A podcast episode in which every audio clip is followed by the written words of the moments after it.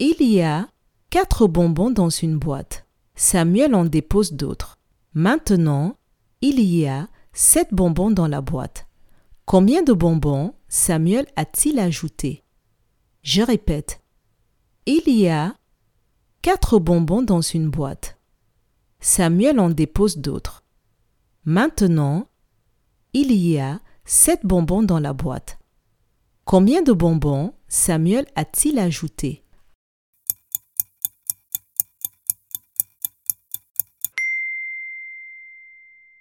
En tout, Samuel a déposé trois bonbons.